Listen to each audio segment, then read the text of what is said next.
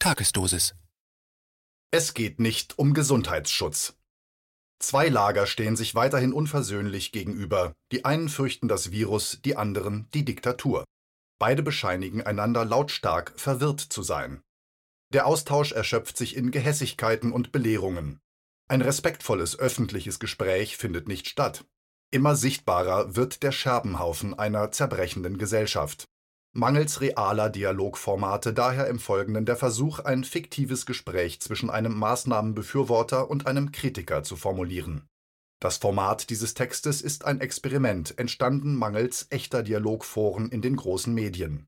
Es ist eine Gesprächssimulation, die kein Ersatz für einen realen Dialog sein kann, aber vielleicht das Weiterdenken anregt und beim Argumentieren hilft.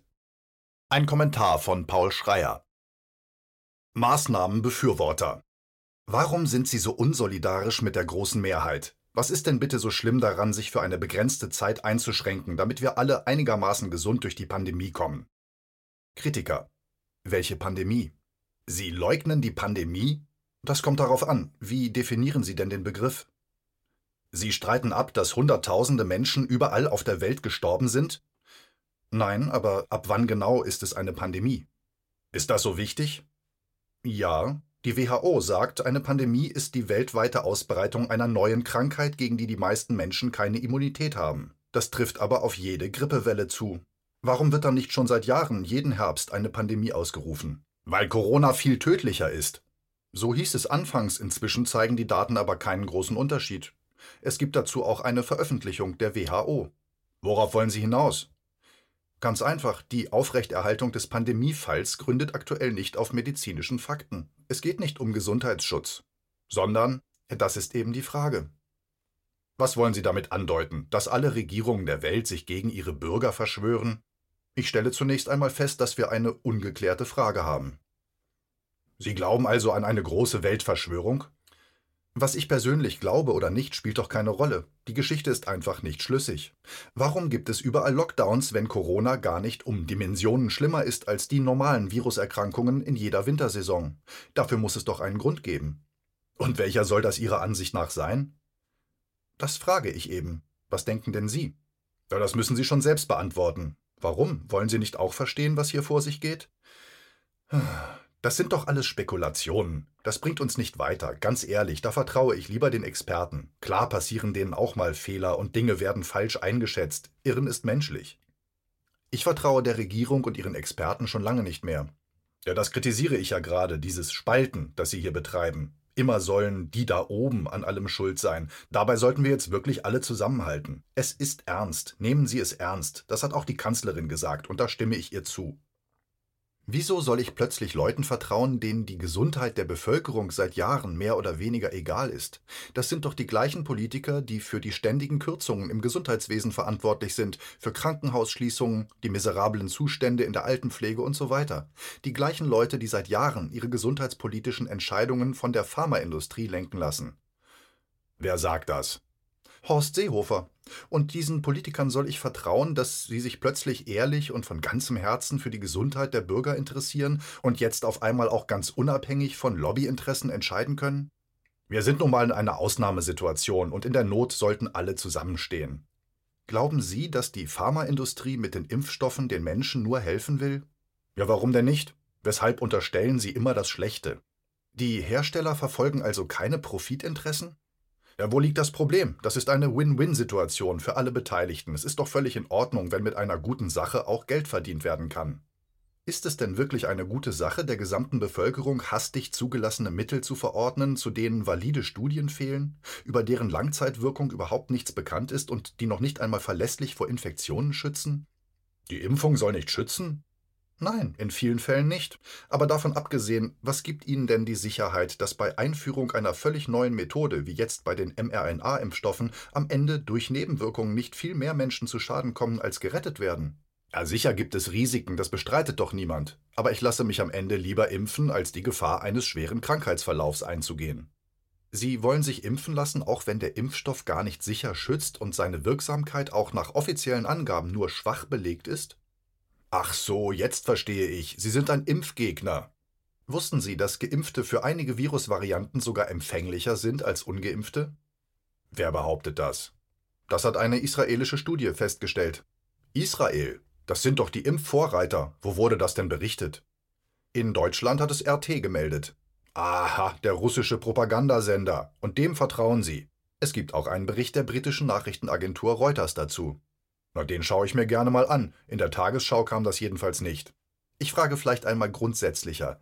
Warum sollten sich überhaupt alle Menschen impfen lassen, wenn das Virus, wie schon festgestellt, gar nicht um Dimensionen gefährlicher ist als herkömmliche Virusinfektionen?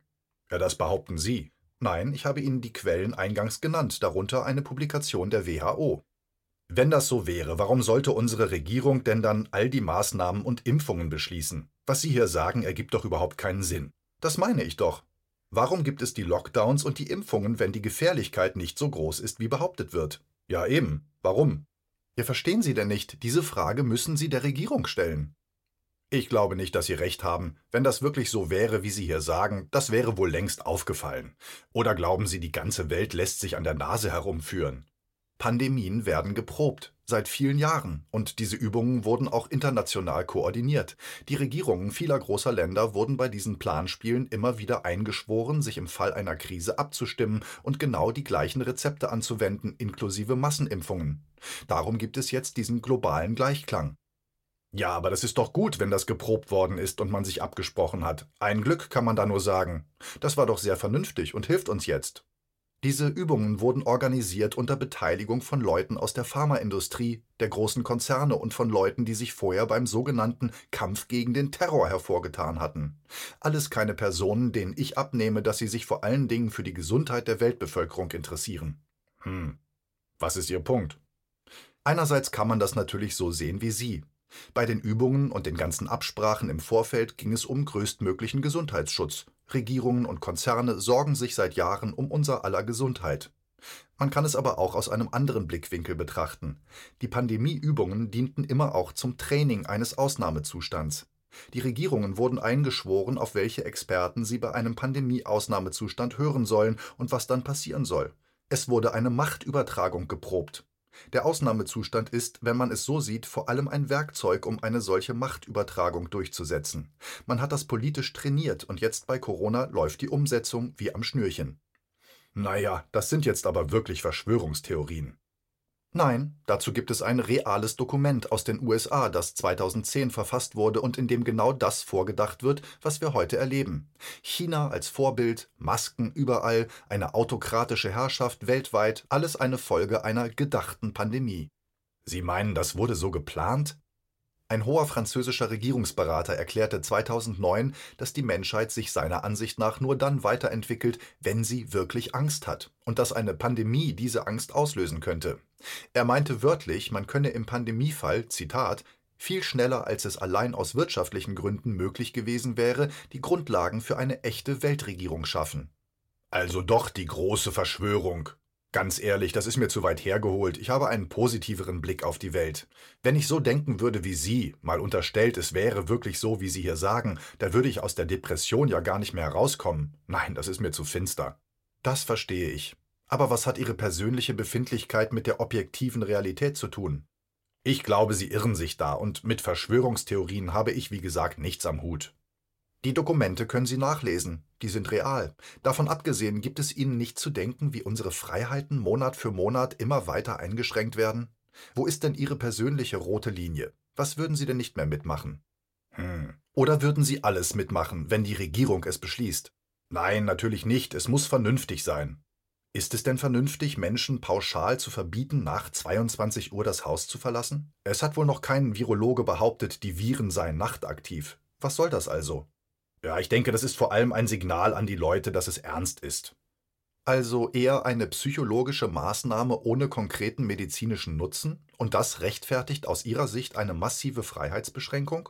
Ist nicht genau so etwas eine Grenzüberschreitung, wo man sich wehren sollte? Nein, wir müssen uns an die Regeln halten. Disziplin ist wichtig. Wenn jeder macht, was er will, dann haben wir schon verloren. Jetzt mal ehrlich. Sie machen doch alles mit, was die Regierung sagt, oder?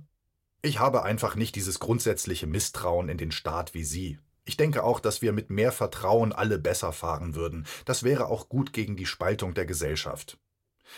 Aber Vertrauen kann man nicht verordnen. Die Regierung kann das Vertrauen auch verspielen. Hm, Ach, das sind doch alles Haarspaltereien. Fakt ist, die Lage auf den Intensivstationen ist dramatisch.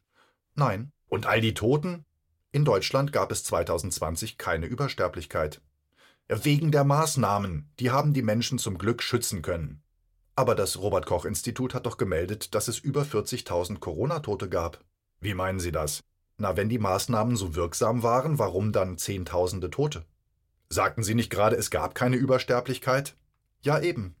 Wenn wir wirklich 40.000 Menschen an eine neue Krankheit verloren haben sollten und trotzdem keine Übersterblichkeit zu verzeichnen ist, dann müsste das ja bedeuten, dass an anderen Krankheiten im vergangenen Jahr auf einmal völlig überraschend 40.000 Menschen weniger verstorben sind. Das klingt für mich nicht besonders plausibel.